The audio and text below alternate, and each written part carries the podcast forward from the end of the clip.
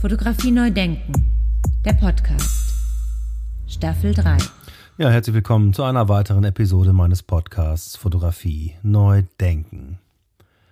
Heute mit einem Gast, der vor ziemlich genau einem Jahr schon mal hier zu hören war, nämlich am 20. Mai 2020. Damals hatte ich ganz frisch die Idee umgesetzt, einen Podcast zu machen anlässlich des Festivals fotografischer Bilder. Der hat sich mittlerweile, kann man sagen, verselbstständigt und hat viele Zuhörer gewonnen. Dafür danke ich ganz herzlich vor allen Dingen Ihnen und euch dort draußen, wenn ihr meinen Podcast anhört. Ja, und so saß ich dann da ziemlich genau vor einem Jahr und dachte, okay, wer wird denn der erste Gast in meinem Podcast sein? Ähm, wer soll das denn sein? Und der erste, der mir einfiel und wo ich dachte, okay, wenn du das hinkriegst, dann kann das auch gut werden, war Stefan Gronert. Kurz gesagt, hatte ich dann mir eine E-Mail zurechtgelegt und ihn auch bei Instagram angeschrieben und er hat dann tatsächlich direkt zugesagt. Und ich muss euch sagen, ich kann Ihnen sagen, ich hatte buchstäblich so ein bisschen äh, äh Muffensausen und äh, ich wusste gar nicht, okay, wie geschieht's mir denn jetzt? Und genauso war es dann auch und wir sprachen eine Stunde, ungefähr dreiviertel Stunde. Und ich habe dann den Podcast zusammengeschnitten. Den können Sie hören. Das ist nämlich die Episode 1 von den vergangenen 51 Episoden. Die erste meines Podcasts Fotografie neu denken. Und hier spreche ich heute nochmal mit ihm für die 52. Ausgabe mittlerweile von Fotografie neu denken. Wir haben ja gerade quasi Geburtstag gefeiert mit der 50. Und jetzt ist er nochmal zu hören. Also, hallo, lieber Herr Gronert. Ich grüße Sie. Viele Grüße ins Homeoffice. Ja, schönen Dank, dass ich wieder dabei sein darf. Äh, schauen wir mal, ob wir das in einem Jahr wieder mal machen. ja, das wäre eine schöne Sache, das äh, regelmäßig äh, zu jeder 50. Episode dann nochmal machen, quasi jedes Jahr einmal, genau. Ähm, Herr Gronert, der Podcast damals hieß, dass die Bilderflut ein alltägliches Phänomen sei und immer noch ist. Bleiben wir dabei ein Jahr später? Ich glaube schon, also dass wir im gesellschaftlichen Bereich nach wie vor mit einer Bilderflut zu tun haben. Ähm, wenn ich mich aber frage, was für eine Bilderflut, dann glaube ich schon, dass äh, man da, oder ich habe jedenfalls Veränderungen äh, beobachtet. Ähm, ich spreche jetzt übrigens, das möchte ich ausdrücklich betonen, nicht als Kunsthistoriker, als der ich ja eigentlich äh, antrete, sondern als äh, ganz gemeiner äh, Alltagsmensch.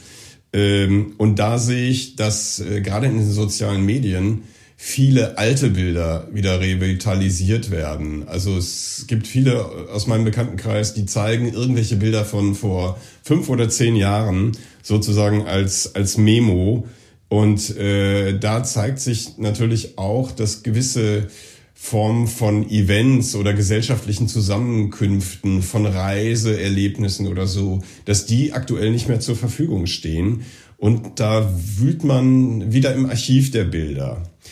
Das zum einen und zum zweiten, und das ist, glaube ich, also für mich jedenfalls subjektiv, ein Phänomen der zweiten Hälfte dieses letzten Jahres, äh, was wir gerade in den Blick nehmen, der Pandemie, ähm, da sind eigentlich die stillen Bilder, die unbewegten Bilder, also klassischerweise Fotografie, ähm, fast äh, übernommen worden von bewegten Bildern. Also was sich mittlerweile so im Internet auch gerade kompensatorisch im äh, Museumsveranstaltungsbereich äh, spielt, das äh, läuft vielfach über, über Zoom. Und äh, da ist es ganz wichtig, dass wir eben leibhaftige Erfahrungen haben, äh, wenigstens auf einer virtuellen Ebene. Das heißt also, dass wir Leute in Bewegung vor uns äh, sehen und äh, dieses Bedürfnis nach, nach bewegten Bildern ist, glaube ich, ganz stark geworden. Die Menge an Bildern, was ja Ihre Ausgangsfrage war, also die Bilderflut, ähm, die hat sich, glaube ich, überhaupt nicht verändert und die werden wir auch nicht mehr zurückdrehen. Diese Erfahrung von Bilderflut ist ja auch ein ganz, ganz altes Phänomen. Das äh, kennen wir ja schon seit dem Christentum. Da könnte man jetzt äh, tief in die Kulturgeschichte greifen, aber äh, das werden wir auch nicht mehr äh, los und das ist auch nicht schlimm. Ja, das Medium Instagram äh, oder die Plattform Instagram bietet das ja genau. Das ist ja eigentlich eine ganz gute Sache, dass wir da einfach Bilder hochladen können und in den Dialog treten können. Würden Sie sich wünschen, dass das mehr wird oder ist das schon genug oder zu viel? Also ich würde erstmal begrüßen, wenn die Pandemie vorbei ist. dass wir mal wieder in anderen, andere Zustände kämen. Und ich glaube, dann haben wir, dann haben wir ohnehin wieder so ein großes Bedürfnis zu pflegen, zu stillen, dass dieser Austausch ähm, auf der Ebene der sozialen Medien, glaube ich, also ich kann da jetzt nur für mich sprechen, wieder oberflächlicher wird und äh, quantitativ geringer wird. Also wenn ich mir anschaue, wie viel ich jetzt mittlerweile in sozialen Medien oder auch im Internet äh, hänge, dann ist das schon äh, wahnsinnig viel. Und ich hoffe, äh, das lässt sich auch wieder reduzieren. Das Bedürfnis nach Originalen ist, glaube ich, wahnsinnig groß. Und ähm, es ist, es wäre dumm, das eine gegen das andere auszuspielen, also zu sagen, äh, das Internet oder die sozialen Medien, äh, all diese Kommunikation, die über digitale Wege läuft, die äh, wäre zu verdammen. Äh, das würde ich auf keinen Fall äh, so sehen. Aber ich glaube, der Umfang der äh, persönlichen Begegnungen, der Begegnungen auch mit Kunstwerken, der wird dann wieder dramatisch steigen. Und das ist auch gut so. Ja, ich finde, jetzt gerade ist äh, sehr, sehr deutlich geworden, welchen gesellschaftlichen und politischen Stellenwert die Kultur in unserer Gesellschaft hat oder in unserer, in unserem Land, in Deutschland. Ähm, machen wir uns nichts vor.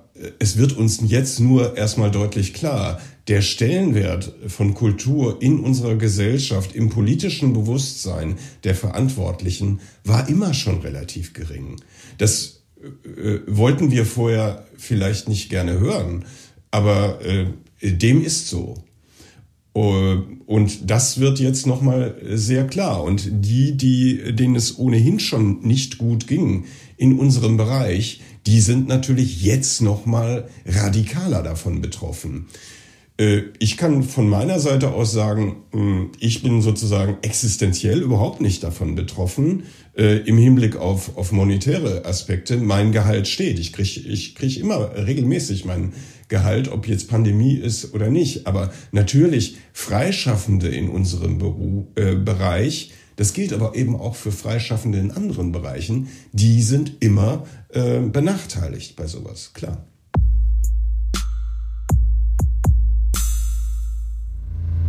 Fotografie neu denken, der Podcast.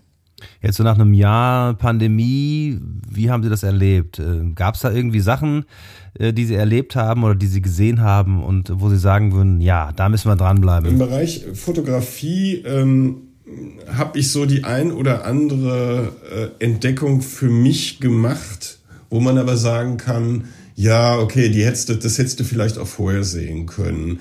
Ähm, eine Position, ähm, die mir vorher namentlich bekannt war, mit der ich mich aber nie so richtig auseinandergesetzt habe. Äh, was aber jetzt der Fall war, ist Alvin Lai.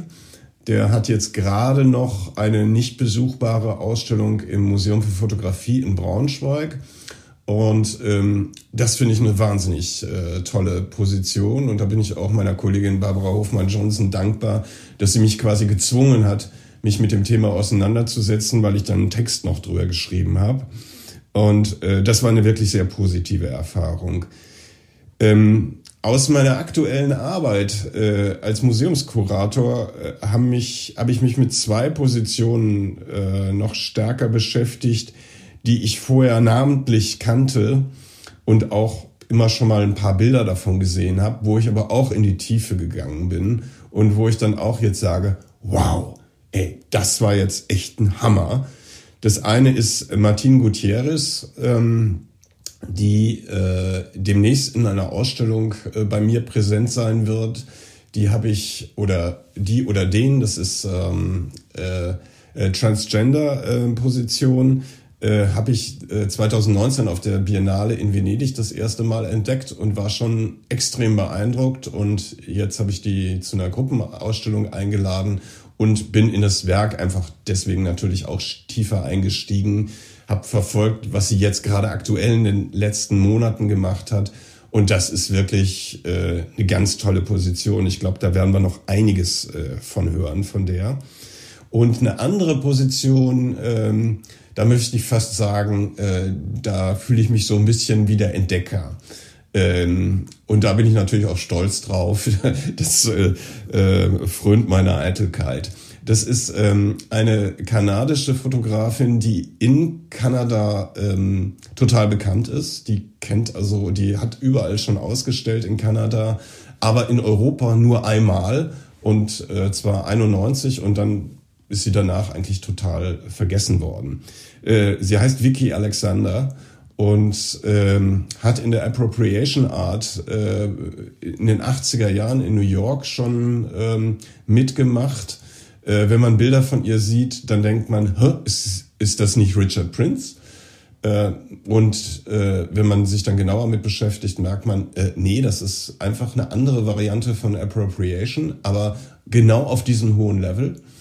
Und äh, sie hat auch ihr Werk kontinuierlich weiterentwickelt, ist in den multimedialen Bereich auch gegangen und ähm, ja, ist äh, in meinen Augen eine ganz große Nummer und äh, man fragt sich immer, warum man äh, an bestimmten Stellen äh, andere Wahrnehmungen hat, also auch stark kontinental unterschiedliche Wahrnehmungen. Und wie gesagt, die ist jetzt eigentlich einzuführen in Europa. Und ich hoffe, dass es äh, für sie auch gelingt, also dass ich das bewerkstelligen kann. Das ist immer auch so natürlich noch ein bisschen das Ethos, was ich als Kurator habe. Wenn ich etwas ganz toll finde und ich spreche dann mit so ein paar Personen darüber und die, die können das nachvollziehen, dann muss ich mal was für tun, dass es andere auch toll finden.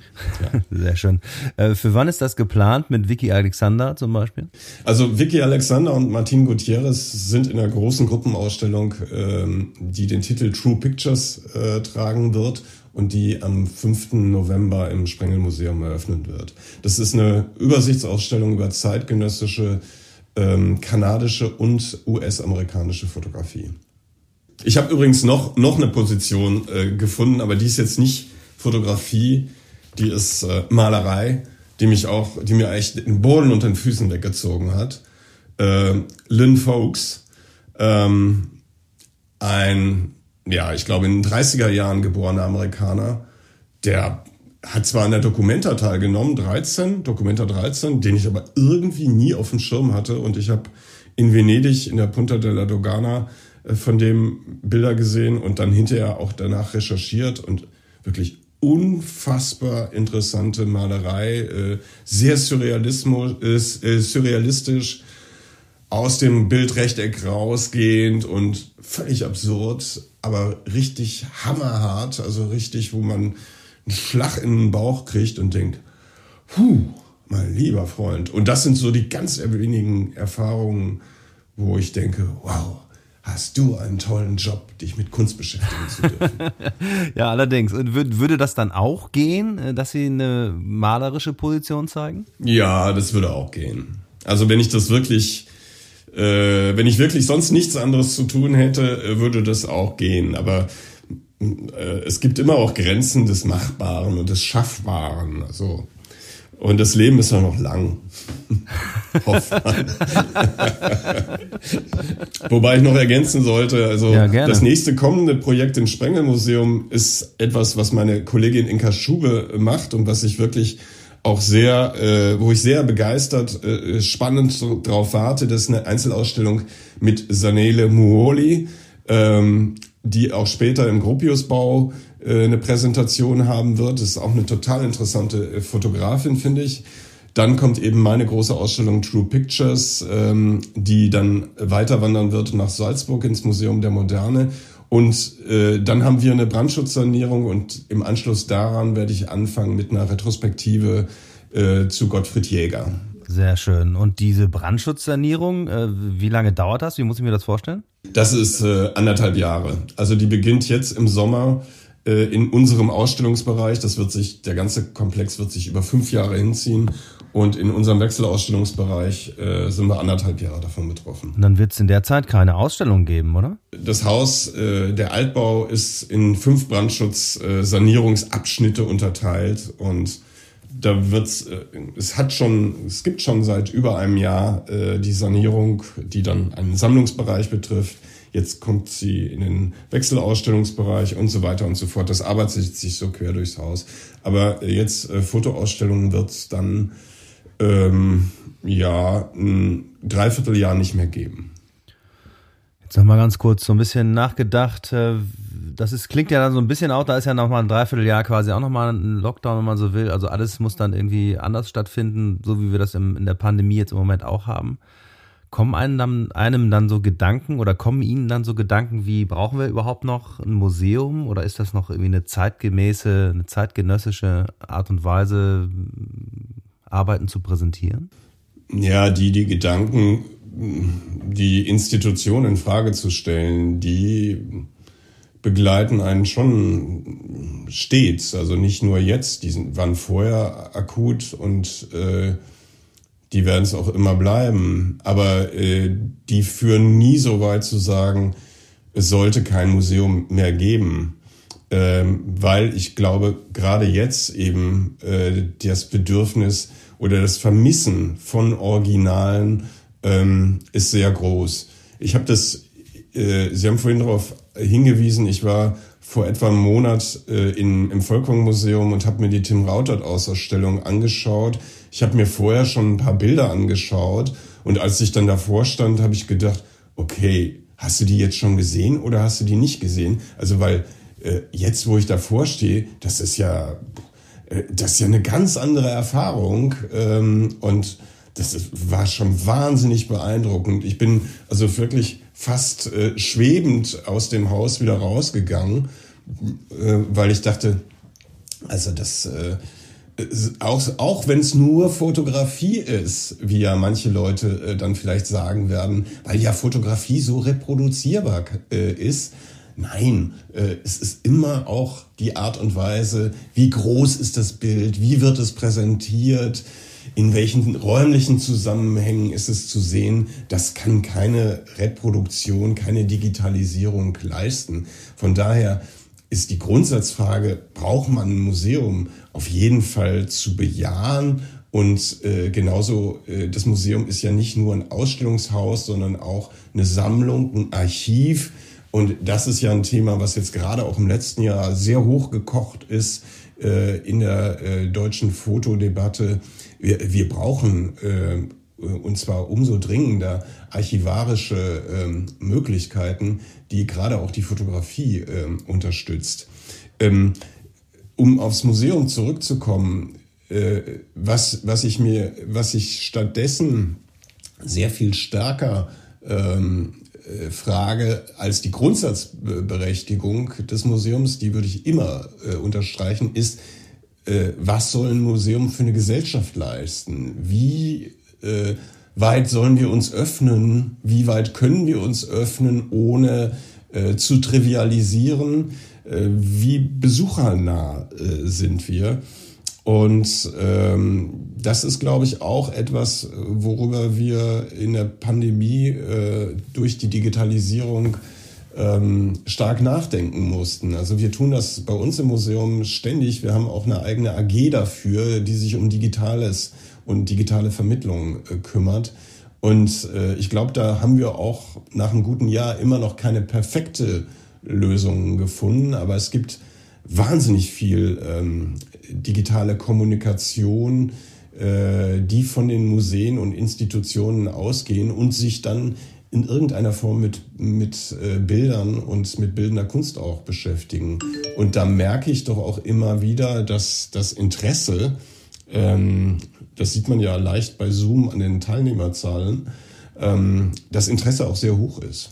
Das finde ich schon bedenkenswert. Und wir überlegen jetzt auch, ob wir digitale Formate auch jenseits der Pandemie nicht äh, auch weiter verfolgen. Also die Antwort auf die Frage ist ja, das werden wir tun. Und damit werden wir auch wiederum andere Vermittlungsformen auf Dauer im, äh, implementieren im, in unserem Haus. Und das ist auch, glaube ich, ganz wichtig, dass wir uns auch als Institutionen immer flexibel zeigen, ähm, weil letztendlich für wen machen wir das? Wir machen das mindestens äh, für die Künstlerinnen und Künstler, aber natürlich auch, und ohne die sind die nix, ähm, auch für Besucherinnen. Und äh, die müssen wir in irgendeiner Weise auch ähm, an uns ziehen und sie auch bildlich erziehen. Im Sehen. Fotografie neu denken. Der Podcast. Ja, für mich ist ja die Fotografie, das fotografische Bild sozusagen Vater und Mutter der sozialen Netzwerke äh, oder mindestens einer von beiden, oder? Das sehen Sie auch so, oder? Ja, kann man. Ohne, ohne die Fotografie sind die sozialen Netzwerke nichts. Es kommt ganz entscheidend das bewegte Bild hinzu. Und das ist immer dominanter geworden. Also selbst wenn man jetzt auf Instagram ist, sieht man ja permanent äh, äh, auch Videos. Ne? Ist das äh, eine Faszination oder ist das tatsächlich mehr Information? Reicht das statische Bild nicht? Muss es noch mehr sein? Das ist eine Suggestion, Suggestion von Leben. Also von, ja, auch Treffen. Das, äh, und das kann natürlich äh, ein statisches Bild nicht. Ne? Da sind wir eher meditativ, äh, verhalten wir uns meditativ und weniger äh, dialogisch. Und das bewegte Bild suggeriert uns wenigstens, dass es äh, Dialogizität gibt. Man kann sich ja selbst schon mal fragen, wie, wie man mit Erfahrungen mit Bildern umgeht. Es ist doch so, ähm, ich provoziere das jetzt, vielleicht äh, widersprechen Sie dem, wenn ich in ein Museum gehe oder in irgendeine Galerieausstellung, oder selbst wenn ich in ein Atelier gehe, ich möchte mich über die, das, was ich sehe, äh, auch austauschen können. Ich muss nicht permanent darüber reden. Ich kann auch mal die Klappe halten und einfach mal schauen, meinen Gedanken nachgehen. Aber irgendwann ist es doch auch das Bedürfnis nach Kommunikation über dieses Dritte, äh, dieses, diesen Gegenstand, ähm, ist dieses Bedürfnis doch da. Und deswegen glaube ich, dass äh, Kommunikation, dass soziale Interaktion ähm, existenziell ist. Selbst wenn die Motivation dafür ähm, ein unbelebtes äh, oder ja, ja, ein unbelebtes Objekt ist. Und wenn dieses selbst nochmal äh, in sich Bewegung hat, äh, wie das der Film, wie das das Video äh, tut, dann ist das wenigstens in, in solchen Zeiten, wo die soziale Interaktion zurückgefahren ist, hat das eine kompensatorische Funktion, die auch ganz wichtig ist. Da kommen wir mit der Fotografie nicht dran. Jetzt ist in den vergangenen Episoden auch schon mal sind so Begriffe gefallen wie postfotografisch, Postfotografie oder Schwind und Reimann haben es jetzt präfotografisch, Präfotografie genannt. Wie sind solche Begrifflichkeiten für Sie? Sind das Spielereien? sowohl Prä als auch Post setzt ja einen ganz bestimmten engen, festen Begriff von Fotografie voraus, den ich nicht teilen würde. Also ich, ich würde äh, Fotografie und deswegen mag ich auch diese Rede vom Ende der Fotografie äh, überhaupt nicht. Ähm, genauso wie es ja auch mal in den 80er Jahren Postmoderne gab oder so. Ich glaube, das ist alles, äh, das führt nicht weit. Das ist nur, wie Sie sagen, das ist ein Spielchen, das ist eine Begriffsspielerei, um Auf Aufmerksamkeit äh, zu erreichen. Aber intellektuell ist das für mich äh, völlig un uninteressant. Äh, ich würde einfach darüber nachdenken, wie man äh, den Begriff des Fotografischen, der Fotografie erweitern kann. Das äh, finde ich interessant, aber nicht irgendwelche Begriffsklaubereien, die nur auf, auf Marketing äh, setzen. Also da kann ich nicht viel mit anfangen. Ja, und wie ist das dann mit so einer, so einer, mit so einem Satz, den Urs Stahl dann mal einfach so raushaut, nämlich die Fotografie ist ein Bastard. Wobei ich das ja ganz gut fand auch und äh, dann irgendwie auch so dachte, ja, da steckt ja auch diese Promenadenmischung mit drin, die die Fotografie dann ja am Ende auch ist, weil das ist ja der Frau vielleicht auch das, was die Kunsthistoriker, die klassischen Kunsthistoriker, wenn man so will, auch immer so vermissen, ist nämlich vielleicht auch diese, diese, es fehlen so Schubladen, um Dinge einzuordnen. Was haben wir denn da jetzt genau vor uns? Und deswegen fand ich das eigentlich auch immer eine sehr schöne Nummer. Fand ich auch und hat mich auch letztendlich gar nicht überrascht. Also Urs Stahl hat ja schon vor vielen Jahren mal so ein kleines Büchlein publiziert, mit einem Essay, äh, der hieß so ungefähr, ja, was ist sie denn nun, die Fotografie? Und äh, wenn man das in einem Schlagwort rausnehmen würde, äh, was, was er dabei rausgezogen hat, ist, sie ist ein viel, äh, vielfältiges Wesen und ähm, ja, ob das, ob man das jetzt vielfältig oder oder Bastard äh, nennt, ähm, ist mir letztendlich egal. Ich finde grundsätzlich hat er recht. Ich betone ja auch immer, ähm, ich bin eigentlich nicht äh, interessiert an der Fotografie, sondern ich interessiere mich nur für einen ganz kleinen Teil ähm, des Fotografischen. Ähm, stimmt nicht ganz. Ne? Also ich bin ja auch noch jemand jenseits meines Berufes und als solcher habe ich ja auch mit Fotografie zu tun. Aber ich bin ja eigentlich schon der klassische Kunsthistoriker, der sich nur mit künstlerisch relevanter Fotografie beschäftigt. Und das ist ja eigentlich nur ein ganz, ganz kleiner Teil der fotografischen Produktion.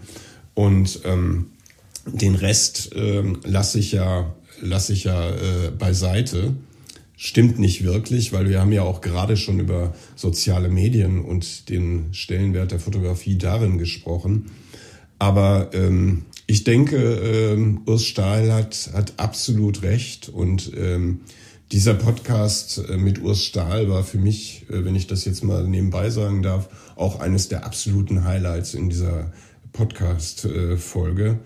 Ähm, Jens Schröter, den ich auch überaus schätze, kommt da auch noch dran und so, aber das äh, vor allen Dingen diese große Emphase, dieser Enthusiasmus, äh, den er für ähm, den Bildungsaspekt, also wie äh, vermittelt man Fotografie und wie vermittelt man, wie lernt man sehen, was er da äh, geäußert hat, konnte ich total unterstreichen. Das ist auch, glaube ich, etwas, äh, wenn der Bildungssektor äh, da anspringen würde, was er klugerweise tun äh, sollte, nicht nur klugerweise im Hinblick auf bildende Kunst, sondern auf ähm, ja auf unser gesamtes gesellschaftliches Dasein und die Rolle der Bilder darin. Wenn das der Fall äh, würde, äh, gemacht werden würde, dann würde auch äh, das Verständnis für Kultur, für Fotografie im Allgemeinen äh, viel breiter werden. Das würde, da würden wir alle nur von profitieren.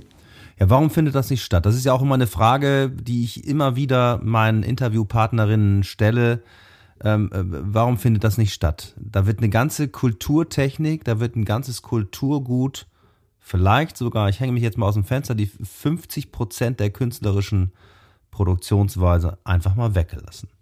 Ja, und auch, auch wenn es nicht künstlerisch ist. Also ich meine, die Fotografie äh, wird so stark eingesetzt für Alltagsphänomene wie Werbung oder, oder auch äh, ja, Red, äh, Bildrhetorik, die wir auch auch im Fernsehen oder so sehen, das sind ja, äh, sind ja vielfach ähm, Topoi, die aus der Bildgeschichte übernommen werden. Ob das jetzt nur fotografisch ist oder auch aus der Malereigeschichte, das ist extrem äh, prägnant und ähm, warum äh, dieses, äh, diese Bildgeschichte nicht größerer Bestandteil unseres Ausbildungssystems ist, schon von klein auf, das frage ich mich auch oft und ich habe keine vernünftige Erklärung bislang dafür gefunden.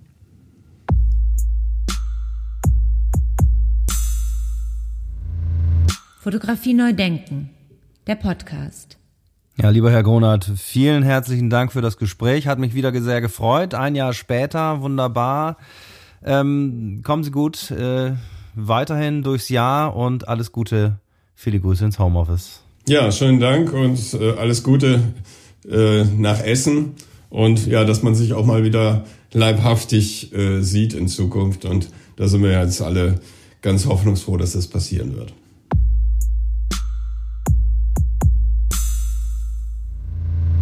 Fotografie neu denken. Der Podcast. Staffel 3.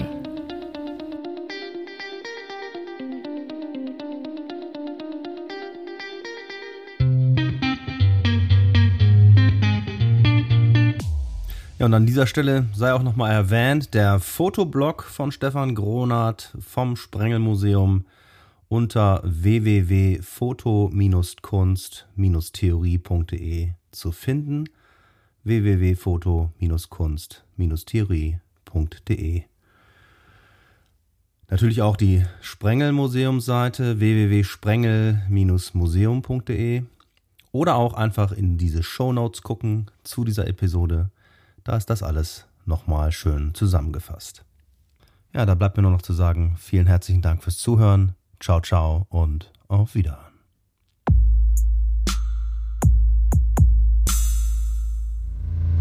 Fotografie neu denken. Der Podcast. Staffel 3. Eine Produktion von Studio Andy Scholz 2021.